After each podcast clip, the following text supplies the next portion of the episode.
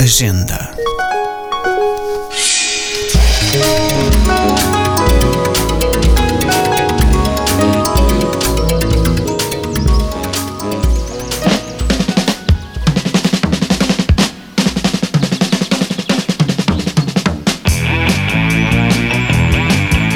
John Updike, um dos melhores prosadores norte-americanos, escolheu a vida suburbana do americano de classe média como objeto da sua ficção. Família, o fracasso do casamento, a rotina doméstica. A troca de experiências sexuais assume lugar de relevo na sua obra, pois considera a satisfação erótica como substituto da experiência religiosa nas sociedades ocidentais contemporâneas. I don't really think of myself as writing stylishly. Uh, I think of myself as trying to write with precision about what my mind's eye conjures up. Através da personagem de Harry Coelho Hangstrom, Updike descreve a complexa relação do herói com a sua nação.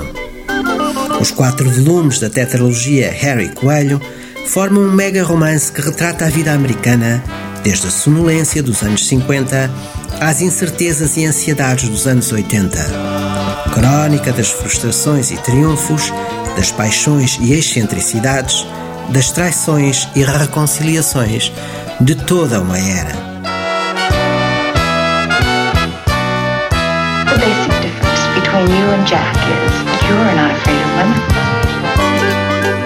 Em Corre Coelho, o primeiro volume, Harry antiga estrela de basquetebol do tempo do liceu, vê-se, aos 26 anos, encurralado numa vida insignificante, casado com uma mulher alcoólica, com um filho ainda pequeno e um emprego fútil. I ran all the way home. I felt terrific. Well, I didn't play any basketball. Screw you, Janice. That's all. Just, just screw you and your lousy old fashions. Harry não sabe como mudar de vida, sabe apenas fugir para os braços de uma prostituta. Porém, mestre da indecisão, acaba sempre por regressar a casa. A existência desta personagem torna-se numa crónica íntima da vida americana e num dos registros mais reveladores dos códigos morais da segunda metade do século XX.